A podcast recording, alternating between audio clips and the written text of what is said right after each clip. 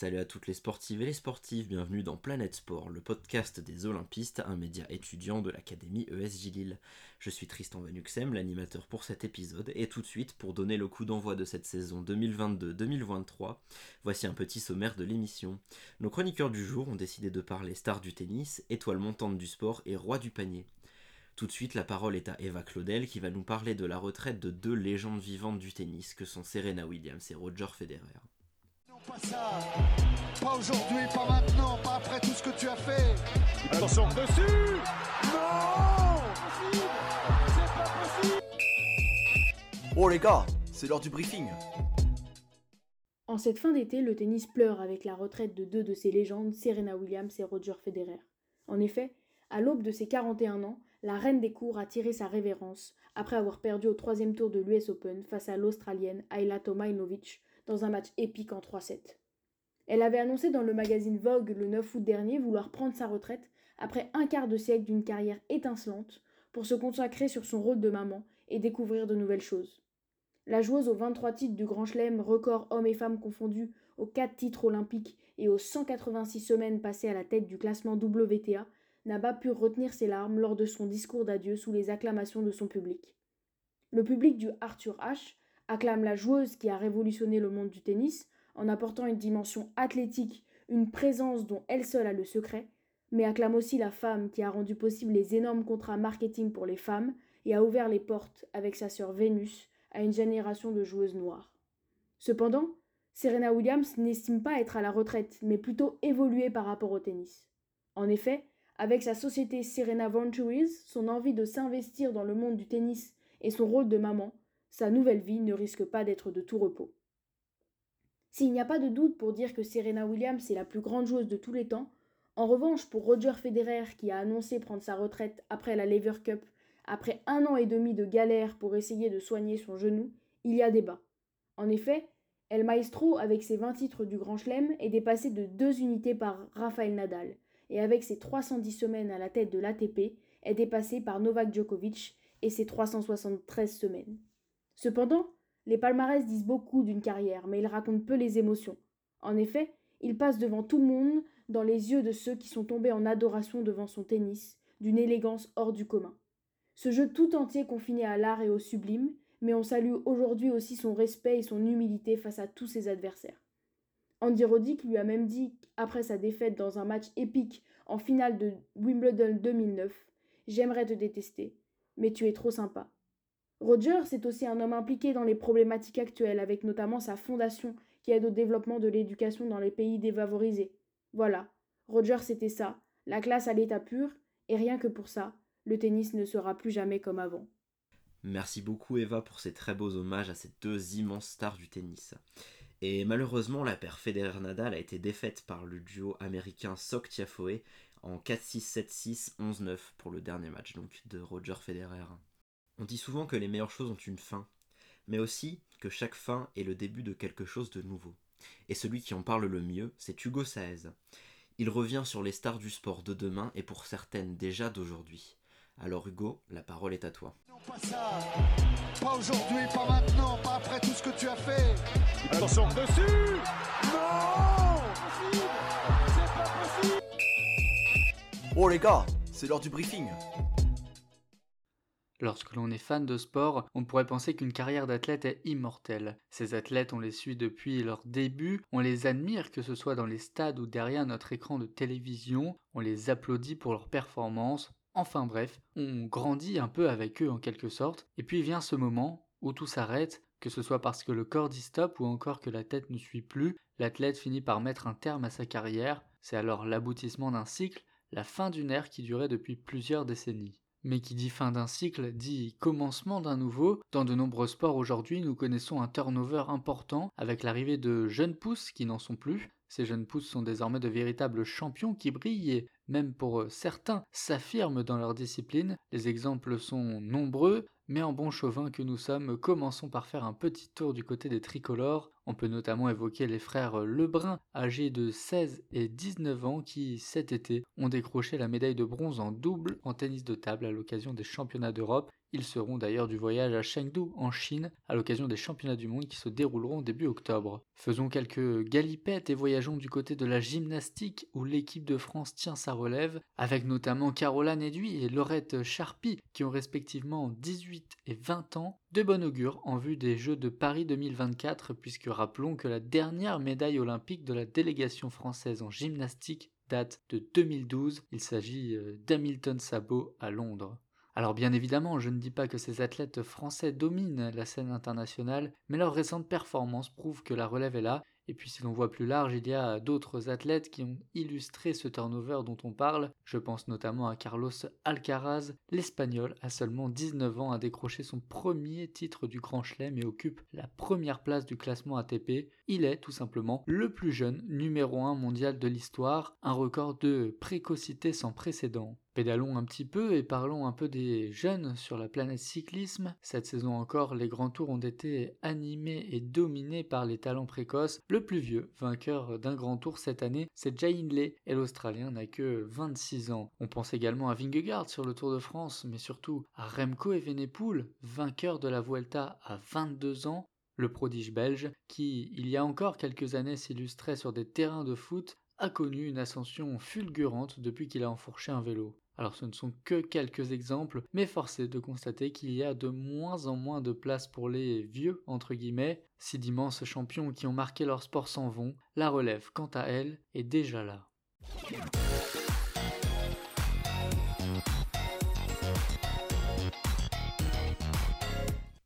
Allez, on continue ce premier épisode de la nouvelle saison de Planète Sport. Et cette fois-ci, ce sera Johanna Wextin qui va nous présenter non pas l'Olympiste de la semaine, mais bien les Olympistes de l'été. Johanna, c'est à toi. Bonsoir à vous tous, invité spécial. Un portrait ou une interview, c'est l'Olympiste de la semaine. Des sportifs qui ont brillé cet été, il y en a eu pas mal. Ils ont offert aux fans de sport des souvenirs incroyables et il est temps de mettre à l'honneur certains de ces moments. Plusieurs événements ont ébloui les fans de sport cet été, que ce soit le Tour de France ou les championnats d'Europe, des exploits ont eu lieu et parmi eux, de très belles performances françaises pendant ces mois de juillet-août. Ce sera donc des sportifs et sportives françaises qui vont être mis en avant en tant qu'olympistes de l'été, et ça, ça fait plaisir. Tout d'abord, les championnats d'Europe 2022 à Munich auront offert de beaux podiums, mais s'il fallait mettre en lumière une équipe qui a fait briller sa discipline, le choix se tournerait vers les triathlètes français. Avec un total de 5 médailles, il y en a eu de tous les métaux de l'or avec Léo Bergère en course élite homme, et le relais mixte composé de Emma Lombardi, Léo Bergère, Dorian Coninx et Cassandre Beaugrand. De l'argent pour Pierre Lecor dans la course élite homme, et en bronze pour Emma Lombardi en course élite femme et Dorian Coninx en course élite homme. Et non, ce n'est pas une erreur. Il y a bien eu trois médailles dans la course élite homme, un podium entièrement français pour la discipline. Ce n'était plus arrivé depuis les JO de Sochi en 2014 pour le ski cross et ce fut un véritable travail d'équipe, malgré le statut individuel de la course. Après être sortis dans les trois premières positions avec leur entraide sans faille sur la partie vélo, les Français ont survolé la course à pied pour venir se partager une Marseillaise bien méritée à l'arrivée. La domination tricolore s'est aussi illustrée lors du relais mixte, où l'équipe de France a devancé les autres équipes avec un écart jamais vu à l'arrivée dans l'histoire du triathlon. Une très belle victoire pour leur quatrième titre européen. Et enfin, pour Emma Lombardi, en bronze cette fois, qui arrive à aller chercher une très belle médaille tout de même dans la course élite femme, pour continuer d'inscrire la France dans les nations dominantes du triathlon européen. Et alors que les souvenirs étaient encore sur Munich à l'échelle européenne, en cyclisme cette fois, c'est Pauline Ferrand-Prévot qui s'offrait les mondiaux une semaine après. La cycliste polyvalente française a tout raflé au mois d'août au championnat du monde de VTT. En effet, après sa médaille d'argent à Munich derrière sa coéquipière Loana Lecomte, pour cause de soucis mécaniques, elle est allée chercher deux nouveaux titres mondiaux à ajouter à son palmarès, un en short track et un en cross-country, son quatrième dans cette discipline. Car oui, la trentenaire vient avec ses deux nouvelles médailles décrocher son dixième et onzième titre planétaire, après notamment un, un succès sur route en 2014, quatre en cross-country en 2015, 2019, 2020 et celui de 2022 1 en cyclocross en 2015, 3 en relais mixte en 2014, 2015, 2016, 1 en VTT marathon en 2019 et celui de cet été également en short track. En plus de ces médailles, c'est un record qu'elle a réussi à égaler avec ses 4 titres mondiaux. Celle qui avouait avoir eu une saison compliquée avec beaucoup de problèmes personnels a tout de même réussi à triompher, et ça, ce n'est pas près d'être oublié. Et enfin, ces athlètes ont fait rêver et ont inspiré, mais ce n'est pas les seuls. Alors pour que les souvenirs reviennent en tête, juste évoquer quelques athlètes français qui ont aussi brillé cet été, comme Kevin Meyer et son nouveau sacre au niveau européen cette fois-ci, Renelle Lamotte sur le 800 mètres, Pascal Martino Lagarde au 110 mètres haies, ou encore Donovan Grondin et Clara Copponi, entre autres, en cyclisme sur piste. Et il y en a eu bien d'autres. Leurs performances ont animé notre été, mais elles resteront gravées pendant des années.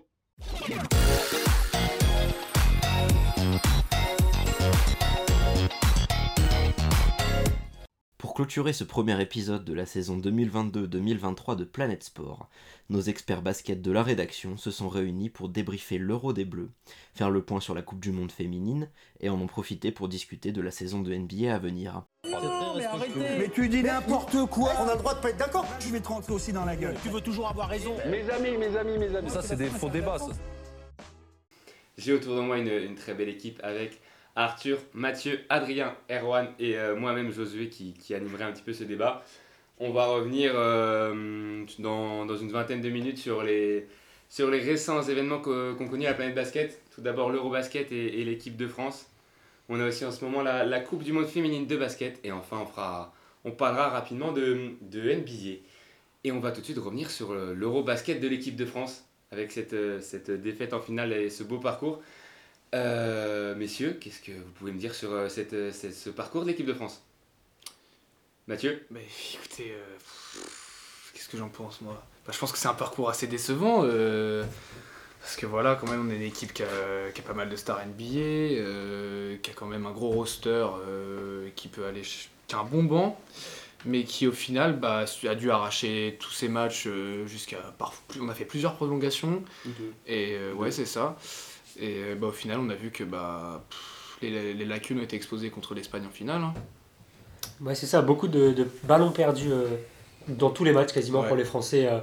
C'était assez aberrant. euh, 10 balles je sais pas comment on a pu réussir à arriver en finale déjà. C'est quand même un peu un, un petit miracle. On aurait dû, je pense, sauter en huitième vu le, le scénario. Ouais. Avec là, il y avait une- c'était une faute antisportive juste à la fin du match qui donnait deux lancers francs plus la possession pour les Turcs et on a quand même réussi à se qualifier.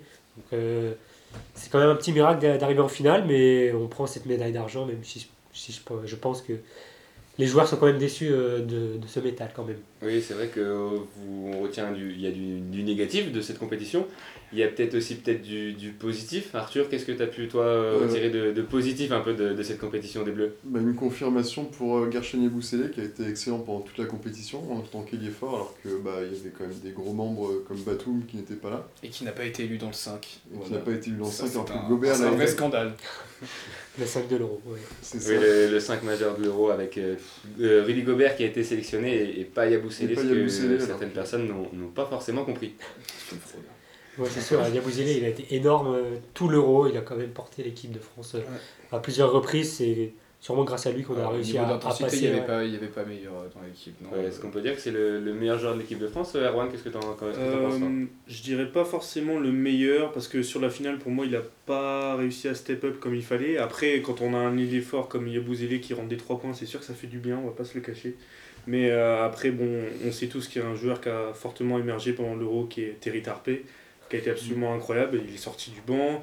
Il, a, il du banc au début et ensuite il était dans le 5 majeur. Euh, Evan Fournier euh, disait lui-même que euh, pour lui, il allait, net- il, allait net, ah, il allait même pas rentrer dans la compétition et finalement bah, il a été parmi les 12 joueurs sélectionnés et il a fini par s'imposer dans le 5 donc il a été monstrueux. Pareil, Albici, il est revenu de blessure. Moi, je croyais pas beaucoup, je vais pas le cacher, mais il a été quand même assez bon. Quoi. Ils ont fait leur taf, ils ont fait ce qu'on leur demandait. Donc il y a des points positifs quand même à retenir, mais c'est sûr que euh, cet euro ne s'est pas déroulé comme prévu. Après, on va pas se le cacher, quand on perd euh, face à la Bosnie-Herzégovine avant de commencer euh, l'euro, moi je croyais qu'on n'allait pas aller super loin. Et puis en finale, on se retrouve quand même en finale, donc c'est sympa, mais c'est sûr que la breloque n'est pas de la bonne couleur. Surtout euh, le premier match de l'Euro des Français contre l'Allemagne, ça a été vraiment un désastre. ouais. les Français, ils, ils ont pas- pas réussi à, à jouer en fait, ils se sont fait manger par les Allemands, à domicile en plus. Donc euh, c'est vrai qu'après ce match, on n'y croyait pas. Et finalement, on a quand On même se même réussi. demandé si on allait passer les phases de poule. Ouais, c'est ça, vraiment. euh, déjà passer les phases de poule, c'était quand même un petit miracle. Et, oui, Et pourtant, pourtant, on on pourrait aussi ressortir peut-être un peu la, la force mentale de cette équipe, même si euh, vous le disiez au niveau du jeu, ça n'a pas toujours été euh, flamboyant. Mm. On a quand même réussi à passer euh, les poules, alors que c'était compliqué. Ensuite, de, le huitième de finale et les quarts de finale aux, aux prolongations, en revenant d'un petit peu euh, nulle part. d'on ne sait pas où. On a parlé de miracle sur ces deux matchs. Ouais, Donc, est-ce que cette force mentale a quand même été peut-être euh, un élément intéressant pour, pour les Bleus? Ouais, je pense qu'ils ont jamais, jamais lâché les joueurs, hein, ils ont toujours cru, même si euh, ça a été compliqué les deux miracles là, en huitième et en quart, mais ils n'ont pas baissé les bras et bah, ils ont réussi à, à atteindre la finale quand même.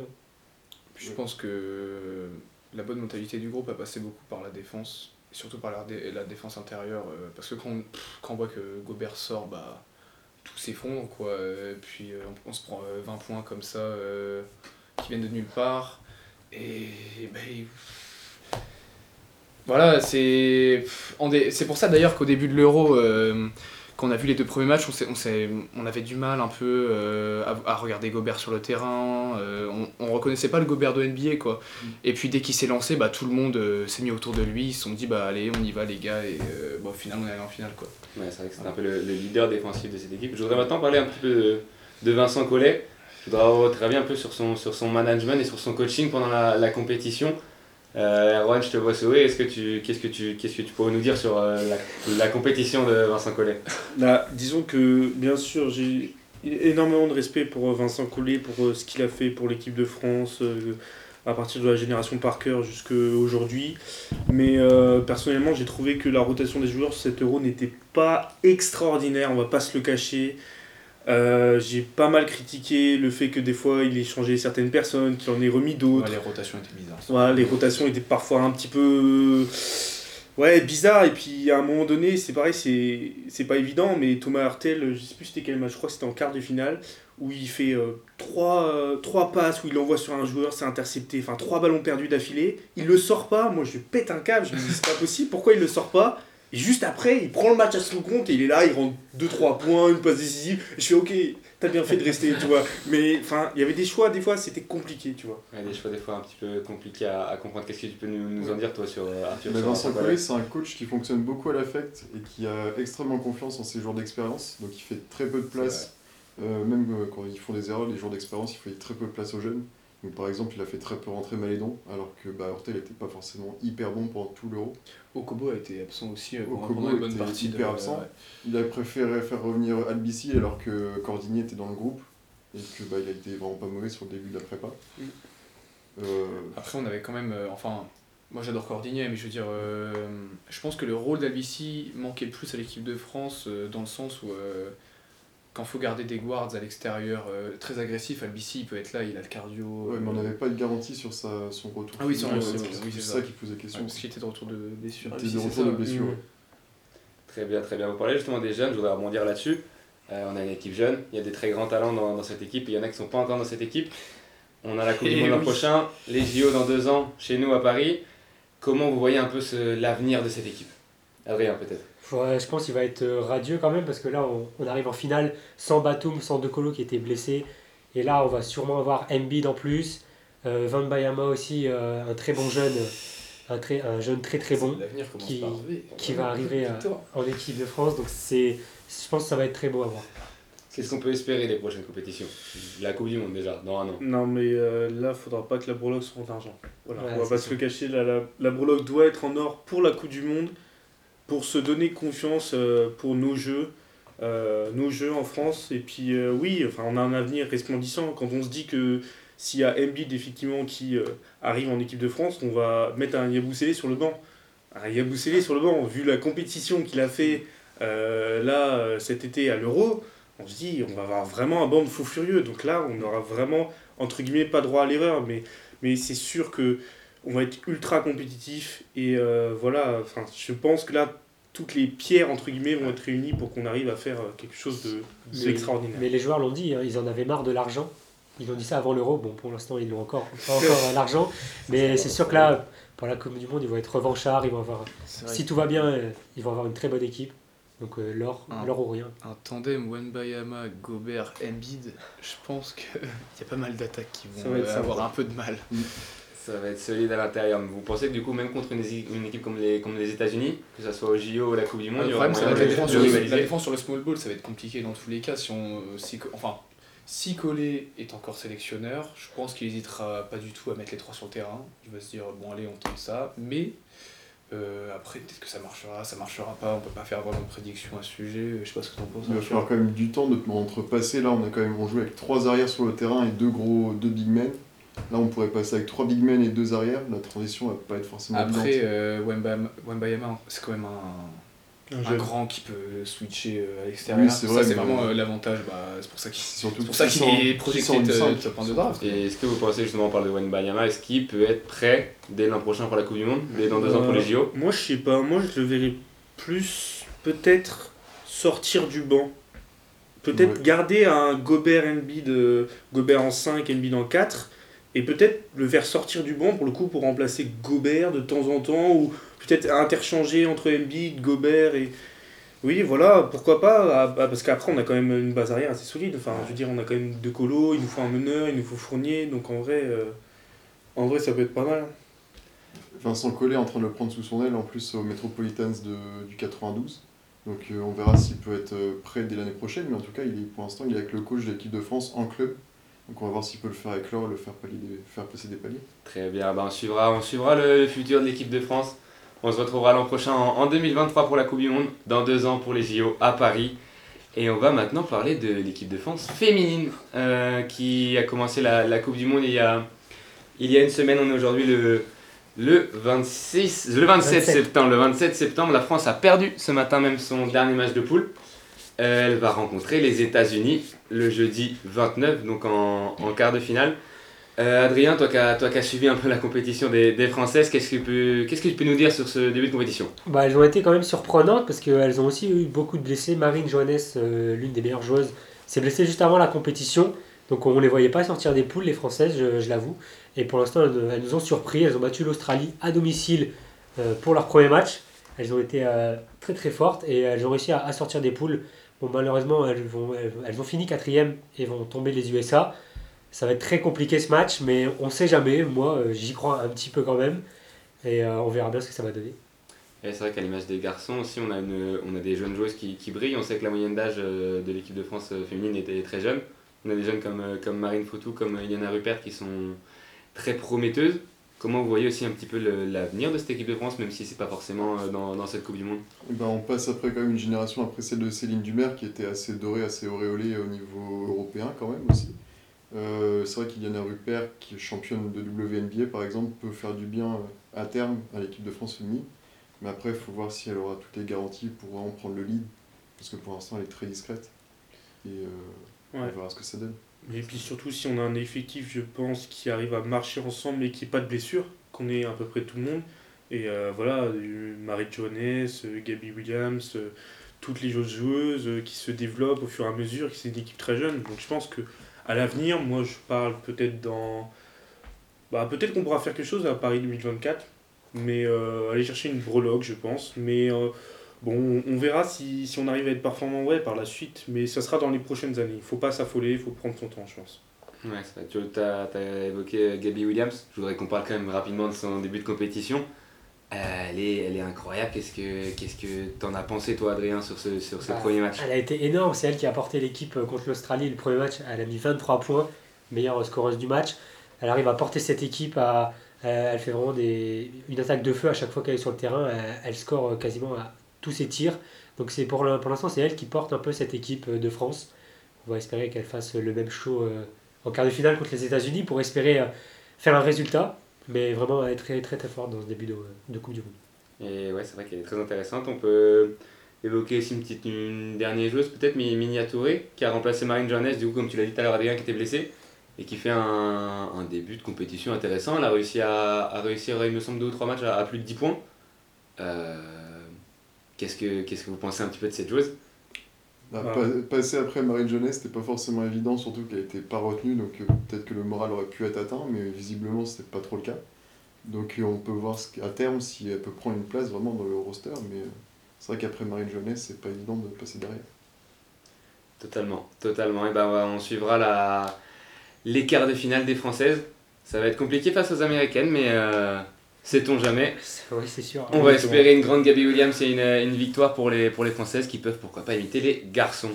Et on va, on va terminer maintenant, on va se diriger du côté de, des États-Unis avec bah, évidemment le, le plus grand championnat du monde, la NBA. Euh, la période des, des transferts, des changements d'équipe. Les changements d'équipe, et là c'était les, les Media Day, là, je crois, euh, ces derniers oui, jours. Avec, euh, ouais, hier, c'est ça, avec euh, les différentes équipes qui postaient ensemble, euh, qui étaient pris en photo, etc. Et tout. Donc on a pu voir des, des équipes intéressantes. Euh, moi personnellement, euh, ce que j'en ai retenu, peut-être DeAndre, Ayton qui n'était pas forcément très content d'être encore aux Suns, mais ça c'est autre chose. Mais oui, c'est une période intéressante au niveau de la NBA. Ok, Mathieu, qu'est-ce que tu peux nous dire un peu sur les, les plus, les plus gros transferts, les plus gros changements d'équipe qu'on a eu sur, ce, sur cet été pour l'instant en NBA Quels sont ceux qui t'ont le plus marqué? Bah, honnêtement, euh, celui de Rudy Gobert, quoi. Et je parle pas en tant que français, entre guillemets.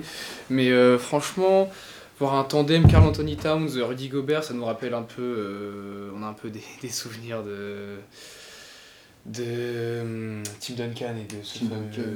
David. euh, David Robinson. Ouais, David Robinson. Ouais, on n'a plus 90. vu ça depuis. Allez, ça fait peut-être une décennie qu'on n'a pas vu. Ah si je me trompe, il y a Anthony Davis et, euh, Et Demarcus Cousins, Cousins. mais bon, ça a duré que deux ans, alors que là, le contrat de Gobert euh, est sur plus longtemps avec les Wolves. ans, je. Ouais, c'est ça. Et euh, bah, franchement, je suis hyper excité de voir ce que ça donne.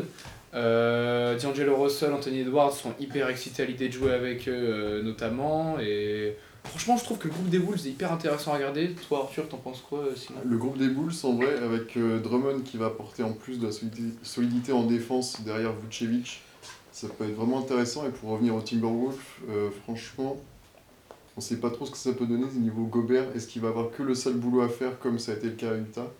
Ou est-ce qu'il va, il va avoir vraiment des ballons en attaque, par exemple, pour euh, espérer un double-double, par exemple, à chaque match? Parce que, par exemple, à Utah, il était à 6 points, euh, 15 rebonds, mais 15 rebonds défensifs.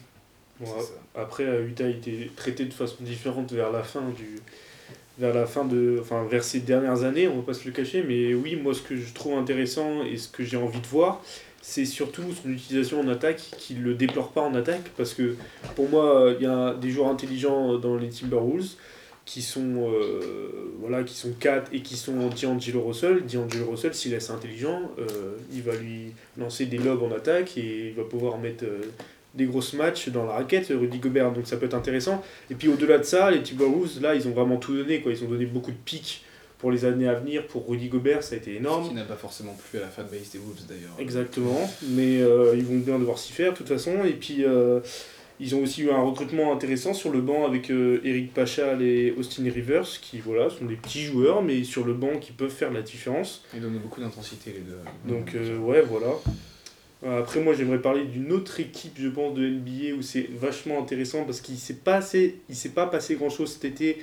Alors qu'il aurait dû se passer quelque chose c'est euh, Los Angeles avec euh, Russell qui n'a pas été transféré. Donc ça voilà ça forcément ça fait débat. Mais alors moi euh, étant entre guillemets un, un pro Russell j'ai hâte de voir ce qu'il va faire cette année. J'aimerais bien qu'il ferme, qu'il ferme les bouches à tout le monde et qu'il fasse une année extraordinaire et que euh, avec le Big Free ah pour l'instant c'est mal parti. On va pas se cacher vu l'année qu'il a fait bon ça va pas forcément être le cas. Mais franchement ça serait beau. Ça serait vraiment une belle rédemption. D'accord, donc est-ce que si vous pouviez, euh, pour, pour conclure peut-être, un petit peu donner vos... Si vous deviez ressortir une équipe, l'équipe que vous attendez le plus cette année, ça serait, ça serait qui? Commençons par toi Arthur, euh, l'équipe que t'attends, vraiment cette année, t'attends au tournant. J'attends au tournant plutôt les équipes à l'Est. J'aurais tendance à dire Boston qui a fait une excellente saison l'année passée. Milwaukee aussi du coup. Et à l'Ouest quand même Phoenix. Parce qu'ils ont quand même un Chris Paul qui est bientôt sur la fin. Ce serait beau de le voir euh, soulever un titre pour une fois. Parce que ça fait quand même bientôt 20 ans qu'il est dans la ligue et il a jamais rien gagné. Donc, euh, si tu devais te, te mouiller un petit peu, t'a- t'aurais qui comme favori là? Qu'est-ce qui, qui, qui tu donnerais comme favori pour la saison? Favori à l'Ouest, j'ai envie de mettre... euh, Ouais quand même Phoenix. Phoenix à l'Ouest Phoenix à l'Ouest. Et à l'Est, peut-être un petit Miami quand même. Miami, Boston, Milwaukee, pas dans l'ordre, mais un des un podium. Très bien, très bien. Et toi, Mathieu, ton, ton équipe que tu, que tu veux suivre euh, cette année Bah, moi, je parlais en tant que fan et en tant qu'amateur de basket. Je vais dire les Clippers. Les Clippers. il y a- Aïe, aïe, aïe. Il y a le fameux retour de Kawhi Leonard qui n'avait pas foulé des parquets depuis plus euh, d'une saison. ans, bientôt. Ouais. Oui, ça fait, ça fait un moment, c'est ça. Euh, et c'est pour ça que je les mets même favoris à l'ouest au-dessus des Suns, parce que quand j'ai regardé la série justement de playoffs des Clippers et des Suns, qui pour, étaient plutôt bien partis Ouais, non, euh, pour les Clippers, jusqu'à ce qu'ils perdent Kawhi justement. Mm. Puis d'ailleurs, ils avaient tout de même un très bon Paul George sur la fin de série. Paul George, incroyable, à Et 30 bon, après, après les Suns, ils étaient vraiment, pour moi, c'était la, la meilleure équipe des Suns sur ces deux dernières années, parce que Ouais. voilà. Et franchement, moi je te dirais à l'ouest, les Clippers, et à l'est, euh, je suis l'avis d'Arthur. Je pense que le recrutement de Malcolm Brogdon là, euh, À Boston. cet été a été euh, bah, franchement euh, un tandem Brogdon-Smart, ça va être vraiment très difficile pour les guards euh, de passer. Et juste, bah, du coup, le petit point qui. Enfin, un point hyper important en fait, c'est vraiment bah, Ime Udoka quoi. Ouais, on l'a pas rappelé, tu peux nous rappeler ce qui s'est ouais. passé un petit peu avec le, le coach de Boston Alors, euh, selon Shams Charania, Euh, euh, Ime Udoka aurait ouais, euh, voilà. une relation euh, assez intime avec euh, une membre du staff. Alors non, qu'il est consen- marié. non consenti. non consenti, on précise. Non consenti alors qu'il est marié. Alors qu'il Voilà. est marié, et donc il est suspendu une saison, c'est le coach assistant qui passe coach principal pour la saison. Mais c'est vrai que bah, si on revient au sportif, Malcolm Brogdon, c'est un peu la pièce qui manquait à Boston, parce qu'ils n'ont pas eu de gros meneurs depuis un certain temps, depuis euh, Isaiah, la période. Ça apportera la création dorée. euh, pour Smart en plus. Donc Boston, euh, même si c'est un petit peu, on peut dire, le, le bordel pour, euh, pour euh, ce moment, Ouais, vous les voyez quand même solides à Je pense à que l'expérience qu'ils ont eue en playoff là cette année, ça va leur permettre d'aller euh, d'y retourner. euh, et puis bah. Très bien, je suis totalement d'accord avec vous. Qu'est-ce que tu voulais, tu voulais Et rajouter quelque en, chose peut-être Ime Udoka était déjà un coach novice l'année dernière, donc Ouais. euh, il recommence un peu à zéro, et puis ils ont déjà eu des excellents résultats Ouais, un faut, relativiser l'impact relativiser un peu l'impact de Ime Udoka qui ne sera pas là sur la saison prochaine. Très bien, très bien. T'as pas entendu Adrien sur la, sur la NBA Quelle équipe, quelle équipe toi tu attends euh, cette année? Bah, le champion quand même, le champion en titre, euh, les Warriors, qui peuvent euh, refaire une grosse saison quand même, s'ils n'ont pas de blessés. Et après, euh, à l'Est, euh, les Cavs quand même, ils ont fait un, un bon recrutement. Euh, Donovan Mitchell quand même, qui arrive dans cette équipe euh, très intéressante, avec euh, Garland et, et le jeune Mobley. Ça peut être intéressant pour les Cavs, ils, peuvent quand même faire une grosse saison, je pense. C'est vrai qu'on n'avait pas parlé des Cavs, t'as raison d'en parler. Avec, euh, avec Garland, on attend une grosse saison Garland, Bien évidemment. Évidemment. Et on va conclure avec toi, Erwan, qui nous a déjà parlé un peu des, des Lakers. Et quelle Euh. équipe t'attends peut-être favori Quelle équipe tu vois gagner la. Alors moi, La NBA. il y a- je trouve qu'il y a déjà beaucoup de favoris qui ont été, euh, qui ont été évoqués, donc euh, je vais pas forcément évoquer de favoris. J'ai du mal, j'ai du mal à voir des favoris parce que toutes les équipes sont un peu, euh, sont, un- sont toutes intéressantes entre guillemets, à part des équipes qui vont tanker comme euh, les. Spurs, euh, Sacramento ou OKC même, on sait pas. Mais euh, moi j'aimerais parler d'une équipe comme Dallas qui a fait un recrutement intéressant mais pas très fort non plus avec Christian Wood qui va apparemment être sixième homme. Est-ce que Dallas va réussir à faire le même exploit que l'année dernière en, allant en finals Euh, Voilà, c'était quand même un sacré exploit, on s'y attendait pas, ils ont arraché un match euh, 7 face aux Suns. Et moi, pour rebondir, oui, un peu sur les Suns, je le sens pas trop les Suns cette année avec DeAndre Ayton qui est pas trop dans, dans l'équipe, euh, qui est pas trop bien entouré entre guillemets, et euh, Jay Crowder aussi qui, a, qui ne va pas re-signer avec les Suns, enfin qui n'est plus dans l'équipe puisqu'il a décidé de, de ne pas faire euh, les entraînements avec l'équipe et c'est un, un consensuel, c'est-à-dire qu'ils ont tous les deux, euh, l'équipe et Jay Crowder ont accepté de, de ne plus travailler ensemble. Donc en vrai, euh, les Suns, je sais pas, on verra si c'est aussi solide que ça. Pareil, les Clippers, on verra si c'est aussi beau que ça, avec John Wall aussi qui est arrivé. Donc à voir, à voir. Je reviens très vite sur les Mavs. Je trouve que quelque chose qui passé un peu. que les médias n'ont pas, pas souligné, c'est le fait qu'ils aient re-signé Maxi Ma- Maxi Kleber pour un prix vraiment dérisoire, alors qu'en playoff, il vol. est. Ouais, voilà, c'est ça. Alors qu'en playoff, euh, le mec, genre, c'est Tracy McGrady, je veux dire, Ouais, c'est. Voilà. Signe Christian Wood qui pourrait être sixième homme parce qu'il y a quand même en partie Maxi Kleber qui pourrait être sur le terrain euh, Ouais. dès le début donc euh, c'est assez incroyable. Après Doncic s'il tourne encore à 40 points de moyenne euh, sur la saison euh, quasiment ça pourrait être euh, extrêmement fort mais on verra c'est un peu comme pour Phoenix, si ça dépend que d'un seul joueur, euh, Devin Booker ou Chris Paul. Mais. Et bien écoutez, on se retrouvera à la fin de l'année, voir si vos, vos quelques hum, pronostics se, se révèlent, se révèlent bons. Je vais maintenant clôturer cette page NBA. La NBA qui va reprendre euh, courant octobre si je, si je ne m'abuse. 18 ou 19 octobre. Pré-saison dans 3 jours. La pré-saison dans 3 jours et la, la saison régulière euh, mi-octobre. 20 octobre. ouais. 18 18 octobre, octobre je ou crois que c'est ça. 19. C'est donc à partir du, du 18 octobre que vous pourrez dire au revoir à, à vos heures de sommeil. Et, euh, et voilà, donc je pense qu'on va arriver au terme de ce, de ce podcast. En tout cas, messieurs, ça fut un, ça fut un plaisir de parler basket avec des, Merci. euh, Merci toi. des vrais connaisseurs. Merci Erwan, merci Arthur, euh, merci Mathieu, merci Adrien. Et euh, on vous souhaite un, un bon podcast euh, de septembre. Et on se retrouve sûrement en, en octobre pour un prochain podcast. Merci à tous, au revoir.